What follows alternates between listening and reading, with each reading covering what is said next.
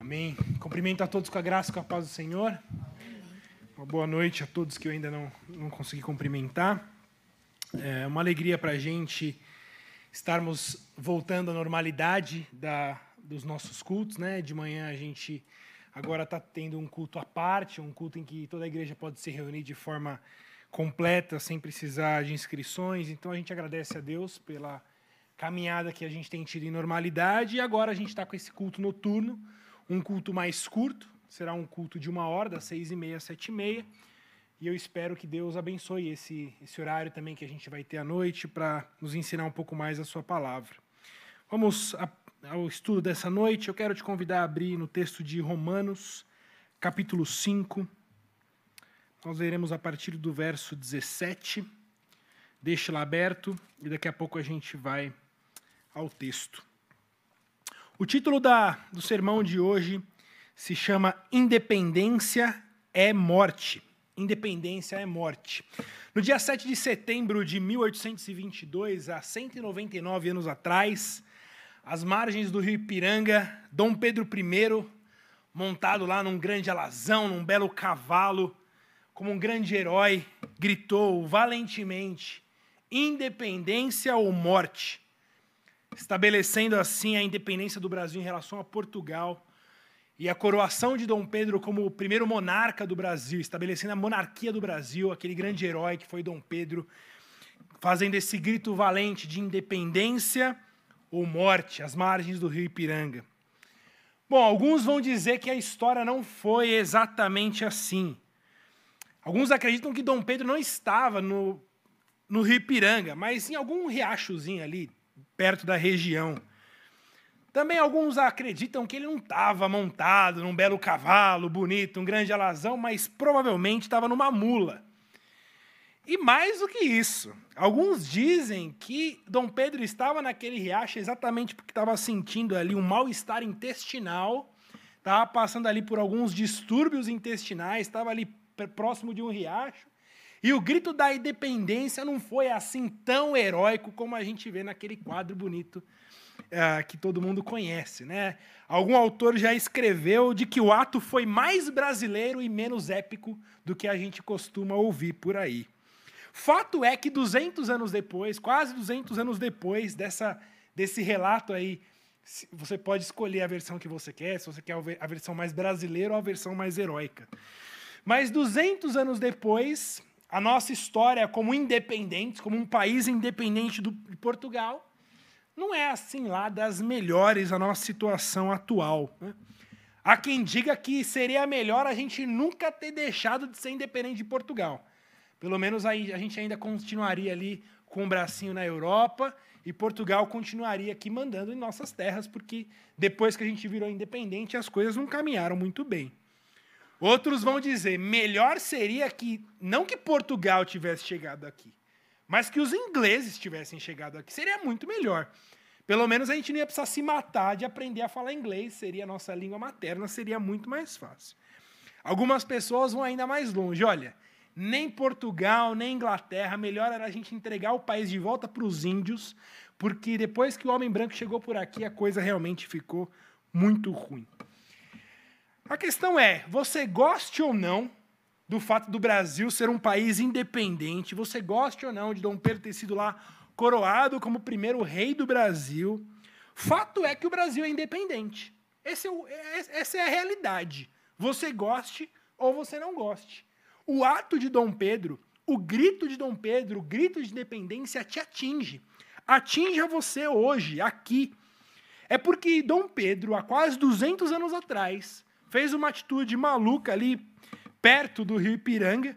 Isso tem efeitos reais e efeitos práticos na vida que você tem hoje. Talvez é porque ele, Dom Pedro, fez o que fez há 200 anos atrás que talvez você esteja nesse país, morando onde você mora, falando a língua que você fala, na cultura que você tem, talvez frequentando essa igreja. Eu gosto muito daquele filme Efeito Borboleta, sabe? Que por causa de uma atitude que alguém toma, às vezes do outro lado do mundo, a vida daquela pessoa se modifica totalmente. Fato é, a nossa vida até hoje, ela é influenciada e muito influenciada pelo fato de Dom Pedro, há quase 200 anos atrás, ter gritado: independência ou morte. Irmãos, essa ilustração vai nos ajudar a entender um texto de hoje. O texto que é um dos textos talvez mais difíceis de serem entendidos da Bíblia, mas quando a gente tem essa, essa noção maior de que a atitude de uma pessoa, uma pessoa uh, que a gente chamaria de federal, uma pessoa que nos representa, essa atitude pode causar influência e pode causar impacto na vida de muitas outras pessoas. E é isso que a gente vai ler hoje no texto de Romanos, no capítulo 5, a partir do verso 17. Eu peço que você abra o texto e leremos a partir do verso 17, que o texto diz assim: Se pela ofensa de um e por meio de um só reinou a morte, muito mais os que recebem a abundância da graça e o dom da justiça reinarão em vida por meio de um só, a saber, Jesus Cristo. Pois assim como por uma só ofensa veio o juízo sobre todos os homens para a condenação, assim também por um só ato de justiça veio a graça sobre todos os homens para a justificação que dá vida. Porque como pela desobediência de um só homem muitos se tornaram pecadores, assim também por meio da obediência de um só muitos se tornarão justos. Sobreveio a lei para que avultasse a ofensa. Mas onde abundou o pecado, superabundou a graça. A fim de que, como o pecado reinou para, pela morte, assim também reinasse a graça pela justiça para a vida eterna, mediante Jesus Cristo, nosso Senhor. Amém? Vamos orar mais uma vez. Senhor, obrigado pela Sua palavra lida. Pedimos, ó Deus, que o Senhor nos explique a Sua palavra, que o Seu Santo Espírito faça com que essa palavra seja viva em nossos corações e que o Senhor nos abençoe por meio da, do estudo e da meditação da Tua palavra. Em nome de Jesus. Amém. Irmãos, nesse texto que nós lemos, o texto fala sobre dois personagens, fala sobre dois homens e a atitude de dois homens que trouxe impacto em nossa vida. O primeiro homem, o primeiro personagem que o texto fala, ele fala sobre um homem chamado Adão. Adão, que foi o primeiro homem da raça humana, o homem que foi criado, o nosso pai, o pai de todos os homens, o primeiro ser humano criado. E o segundo personagem é sobre Jesus, o próprio Filho de Deus encarnado. Dois personagens reais, dois personagens que de fato viveram, viveram entre nós não fazem parte de um mito, de uma história, de uma, uma, uma, fantasia, mas homens reais que viveram neste mundo, nessa terra e tomaram atitudes reais, assim como a história de Dom Pedro que nós acabamos de lembrar. Mas Paulo, aqui nesse texto, ele, ele nos apresenta para uma realidade muito chocante. A realidade de que, pela atitude de Adão, você vai morrer. Mais do que isso, por causa da atitude de Adão, você vive uma vida miserável. Você vive uma vida com pecado. Você vive uma vida com tristeza, com dor, com luto e com luta. Deus, a história da criação nos conta que Deus criou um mundo perfeito. Deus ele olha para a sua criação e diz que tudo é bom, tudo que Deus criou é bom. Não havia nenhum, nenhum pecado, nenhuma mácula na, na criação de Deus. E Deus então cria um casal como o primeiro casal da raça humana, Deus cria Adão e Eva e coloca Adão e Eva nesse mundo perfeito. E Deus dá uma ordem a Adão. A ordem que Deus dá a Adão é esta: De toda árvore do jardim comerás livremente, mas da árvore do conhecimento do bem e do mal não comerás, porque no dia em que dela comeres, certamente morrerás. Então Deus cria um mundo perfeito, um mundo sem pecado, um mundo sem injustiça, sem choro, sem dor, sem morte, e coloca Adão e Eva neste mundo. E Deus faz um pacto com Adão. Deus dá uma ordem a Adão. E a ordem que Deus dá a Adão é: vocês podem comer de todo o fruto. Vocês podem comer do fruto de todas as árvores, mas há uma árvore que vocês não podem comer. E essa árvore é da árvore do conhecimento do bem e do mal. E você conhece a história, você conhece o que aconteceu. Adão, assim como fez Dom Pedro, Adão também deu um grito de independência. Adão quis viver de forma independente. Adão não quis se submeter ao Senhor. Adão levantou a sua espada, metaforicamente dizendo ao céu, e disse: independência ou morte. Eu não quero viver na dependência de Deus, mas eu quero viver de forma independente.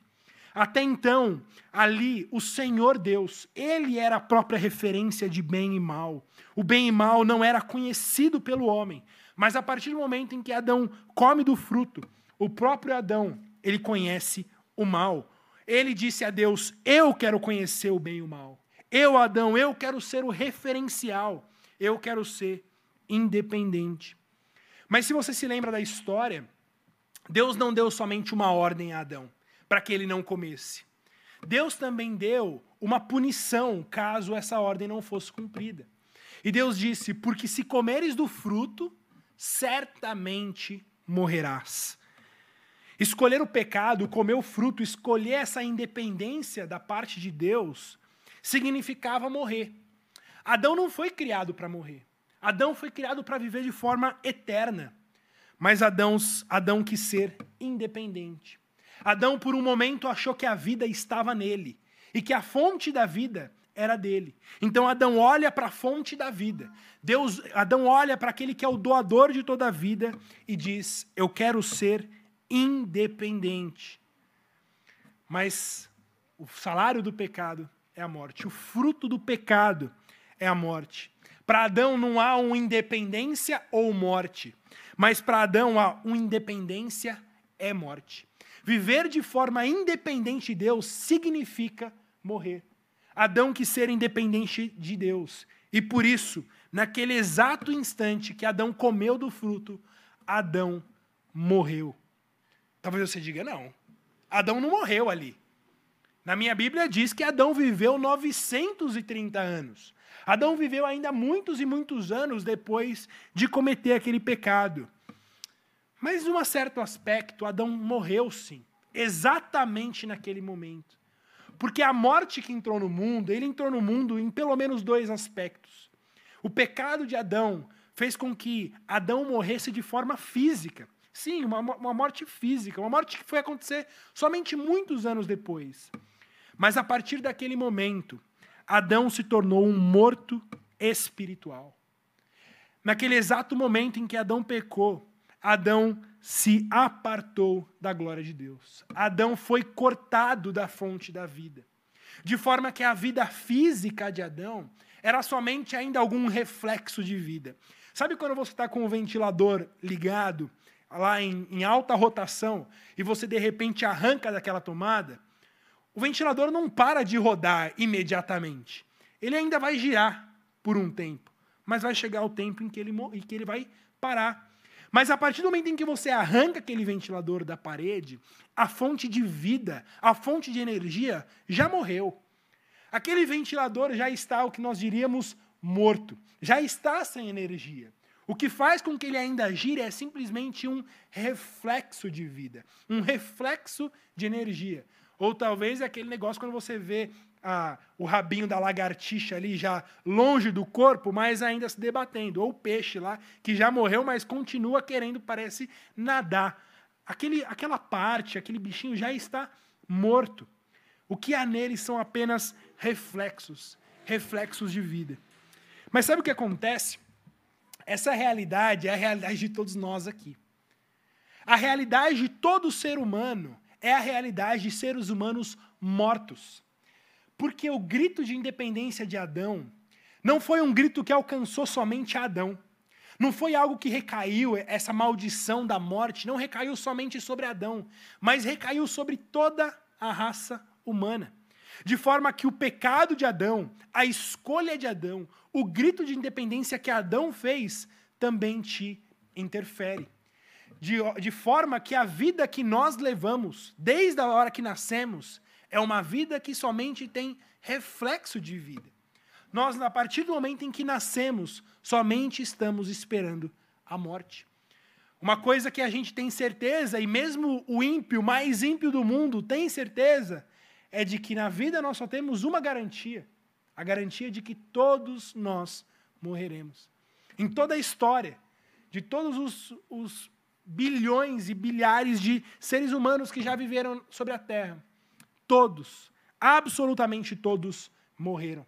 Por mais que a ciência avance, por mais que os medicamentos avancem, ninguém há que consiga interromper a morte.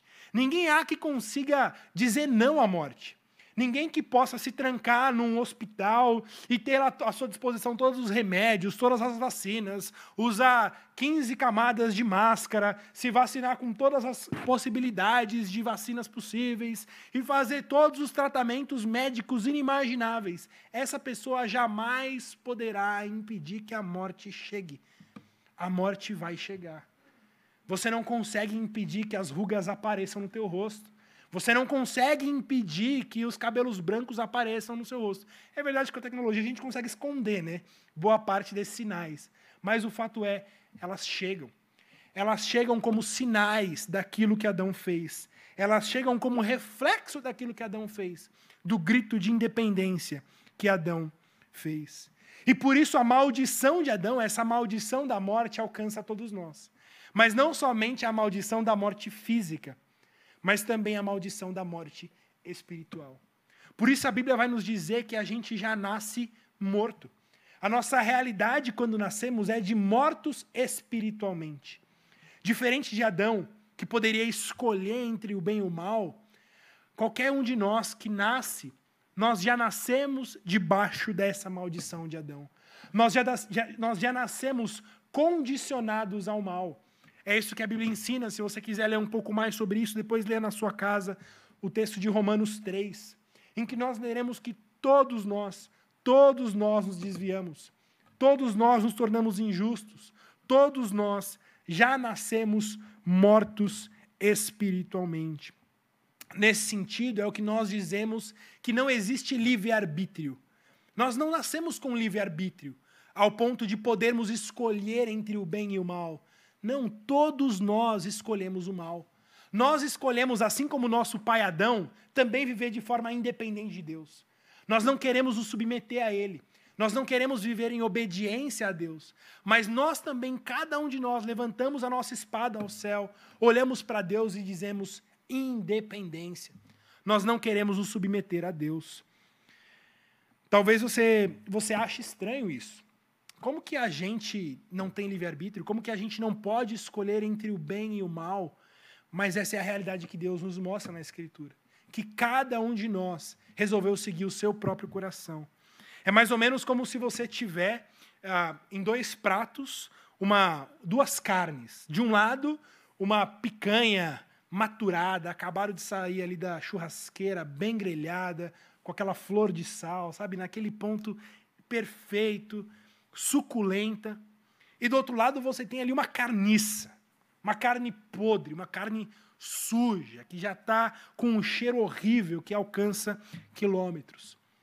Se um urubu sobrevoar esses dois pratos, qual prato o urubu vai querer? Qual prato o urubu vai atacar? Não tenha dúvida. Ele vai atacar a carniça. Não importa quantas vezes você faça esse teste, o urubu sempre vai atacar a carniça.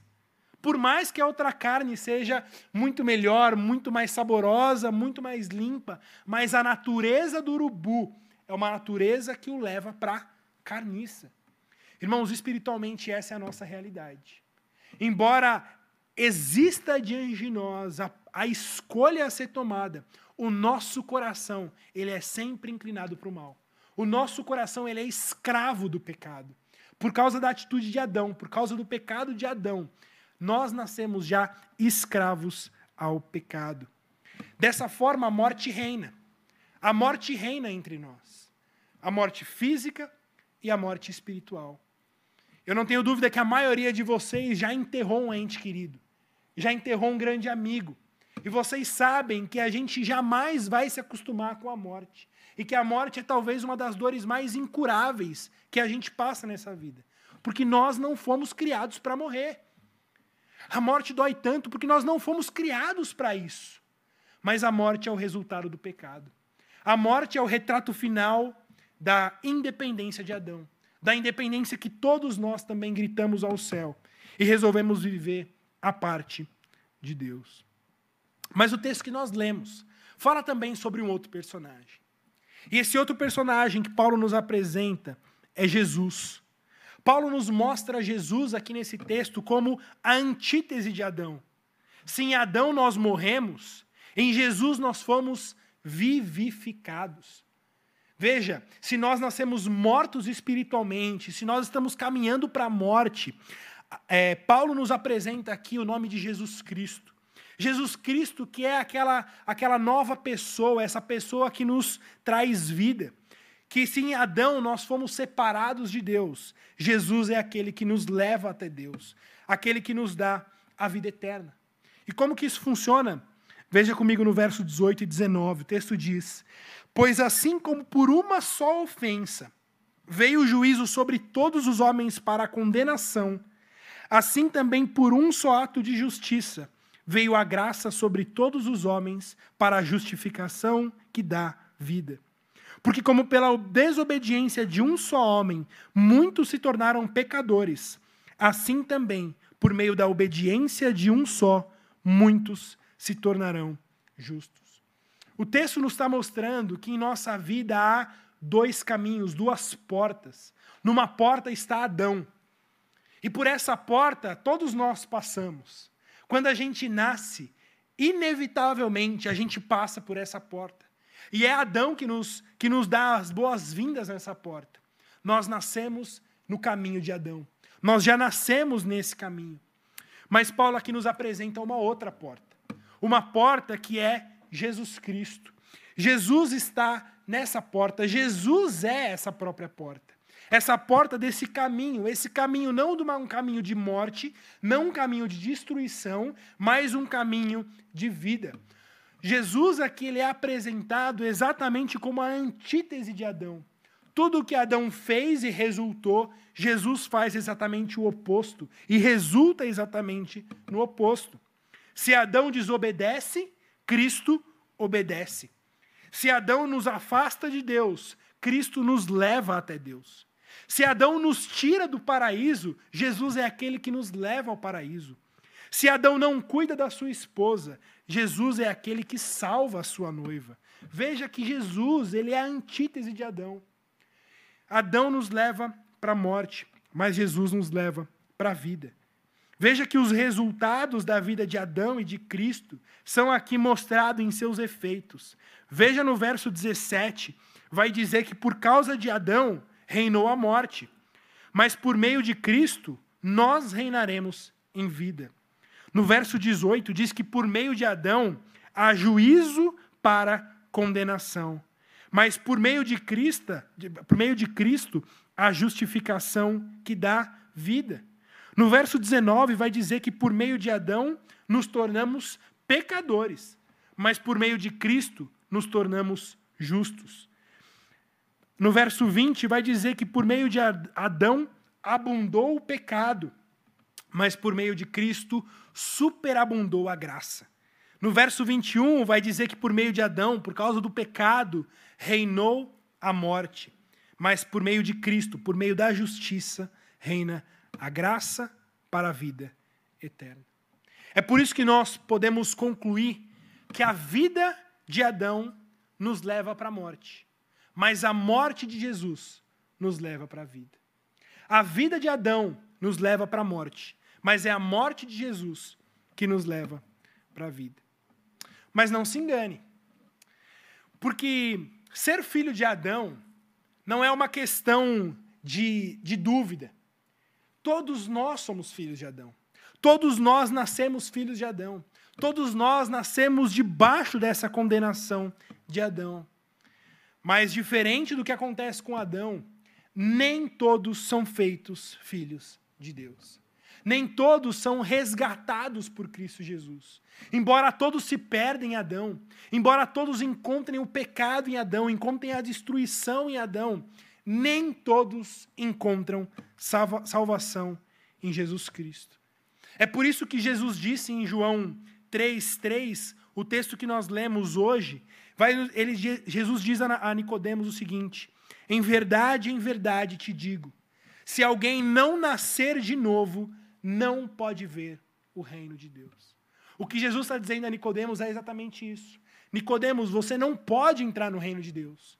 Porque sobre você, Nicodemos, há uma maldição, a maldição da morte, da morte física e da morte espiritual. Por isso, você só pode entrar no reino de Deus se você nascer de novo. Porque o seu nascimento é o nascimento de Adão. E essa realidade é a realidade que está sobre todos nós. Todos nós nascemos de Adão. Mas se queremos encontrar a vida, se queremos encontrar essa vida eterna, essa justiça, essa graça que o texto nos promete, o que Jesus nos diz é que nós precisamos nascer de novo. nós precisamos nascer de novo. Isso é tão chocante que Nicodemos vai dizer, mas isso é impossível. Como que eu posso nascer de novo? Como que eu posso voltar ao ventre da minha mãe e nascer de novo? Mas Jesus ele nos aponta para uma realidade espiritual, a realidade do milagre de Deus. O que Jesus mostra para Nicodemos é que de fato nascer de novo é impossível. Mas para Deus todas as coisas são possíveis. E se nós nascemos carnalmente filhos de Adão, nós podemos nascer novamente por meio do Espírito Santo, que nos faz nascer de novo, que nos dá um novo nascimento. E como que funciona esse novo nascimento? Como que nós nascemos de novo? Reconhecendo diante de Deus quem nós somos. Reconhecendo diante de Deus o nosso pecado. Reconhecendo diante de Deus a nossa rebelião. Reconhecendo diante de Deus que a nossa independência, esse nosso desejo de sermos independentes, nos levou à morte. E crendo em Jesus Cristo. Crendo em Jesus Cristo como nosso Salvador, crendo em Jesus Cristo como nosso Senhor, aquele segundo Adão, aquele que não viveu como o primeiro Adão, mas aquele que viveu uma vida perfeita e entrega para nós a sua justiça. Se de Adão nós recebemos a injustiça, se de Adão nós recebemos a morte, o sofrimento, a dor e o pecado, de Cristo nós recebemos justiça, graça e vida eterna. Irmãos, por causa do grito de independência de Dom Pedro, o Brasil se tornou independente. Por causa do grito de independência de Adão, eu e você morreremos. Eu e você morreremos. Mas a promessa da Escritura, a promessa de Deus, é que aqueles que nascem de Cristo Jesus, ainda que morram, viverão. A promessa que Deus dá para aqueles que estão em Cristo é que a morte não é a, a, a última notícia para essas pessoas mas que ainda que passemos pela morte, essa será simplesmente uma passagem, porque a vida eterna é nossa. A vida eterna chegou até nós por meio de Jesus Cristo. Mas aqueles que somente nasceram em Adão, aqueles que somente nasceram uma vez, a morte é a porta de entrada para uma morte eterna, uma morte uma vida de morte apartada de Deus, uma vida debaixo da ira de Deus, a realidade do inferno, a realidade da morte eterna.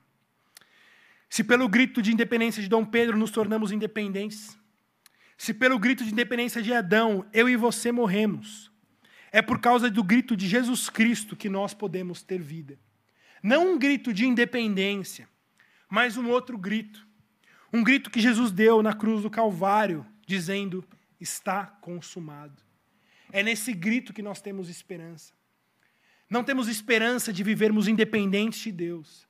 Mas a única coisa que pode nos trazer salvação, a única coisa que pode nos trazer esperança, é que o grito de Jesus ressoe no teu coração. É que o grito de Jesus, o grito de estar consumado, seja por você crido e apreendido. Porque a promessa de Deus é que aqueles que creem em Cristo Jesus, aqueles que vão até Ele, reconhecendo os seus pecados, aqueles que vão até Ele, colocando diante dele os seus próprios pecados, são por eles, são por Ele salvos e resgatados. O meu desafio para você é que você também reconheça a sua total incapacidade de viver a parte de Deus. Que você reconheça diante de Deus que ser independente significa morrer. Que independência é morte. E que para você não há qualquer outra esperança a não ser que Cristo venha em teu favor e te faça nascer de novo. Que Cristo venha em teu favor e te resgate e te dê salvação. Eu quero encerrar lendo mais uma vez esse texto. Esse texto que é um texto de glória para a gente, para aqueles que encontraram salvação em Cristo Jesus. Porque se em Adão morremos, é em Cristo Jesus que fomos vivificados. Se pela ofensa de um só e por meio de um só reinou a morte, muito mais os que recebem a abundância da graça e o dom da justiça reinarão em vida por meio de um só, a saber, Jesus Cristo. Pois assim como por uma só ofensa veio o juízo sobre todos para condenação, assim também por um só ato de justiça veio a graça sobre todos os homens para a justificação que dá a vida. Porque como pela desobediência de um só homem muitos se tornaram pecadores, assim também por meio da obediência de um só, muitos se tornarão justo, justos. Sobreveio a lei para que avultasse a ofensa, mas onde abundou o pecado, superabundou a graça. A fim de que, como o pecado reinou pela morte, assim também reinasse a graça pela justiça para a vida eterna, mediante Jesus Cristo, nosso Senhor. Que a, a vitória de Cristo Jesus na cruz seja celebrada por cada um de nós, crendo mais uma vez nessa mensagem da cruz de Cristo que nos salva e nos dá nova vida. Amém? Te convido a orar, a baixar sua cabeça. Eleve seu coração ao Senhor, agradeça pela salvação que temos em Cristo Jesus e reconheça diante dele os seus pecados.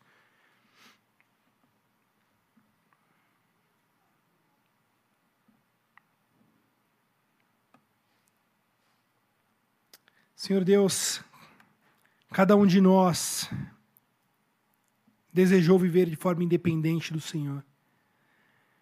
Cada um de nós desejou viver de forma autônoma, seguindo o nosso próprio coração, seguindo os nossos próprios desejos. Mas, como lemos hoje, isso só pode nos levar à morte. Viver de forma independente do Senhor é viver em direção à morte. O pecado que habita em nós, o pecado que que nasce com a gente, é o pecado que nos leva para a morte, o pecado que nos leva para a destruição. E nós, assim como nossos pais, seguimos por esse caminho, um caminho de morte, um caminho de destruição. Mas por meio de Jesus Cristo nós temos esperança, ó Deus. Esperança de, de sermos nascidos de novo. Do Teu Santo Espírito que vem até nós e nos dá um novo coração, nos dá uma nova vida. Ó Deus, que mais uma vez essa mensagem encontre eco em nosso coração. Que mais uma vez essa mensagem produza salvação entre nós, Senhor. Que essa mensagem da cruz de Cristo seja celebrada e mais uma vez adorada. Ó oh Deus, te agradecemos por tão grande mistério, por tão grande conquista de Jesus em nosso lugar. A conquista de Jesus que nos arrancou do império da morte, nos arrancou da maldição do pecado, nos arrancou da maldição de Adão e nos trouxe para uma, uma realidade de vida, de justiça e de graça eterna. Nós que reinamos, nós que fomos reinados debaixo da morte, reinaremos com o Senhor, por graça, por justiça e por bondade. Te louvamos, ó Deus, te louvamos e te agradecemos eternamente pela tua grande obra em nossas vidas. E é em teu nome que nós oramos. Amém.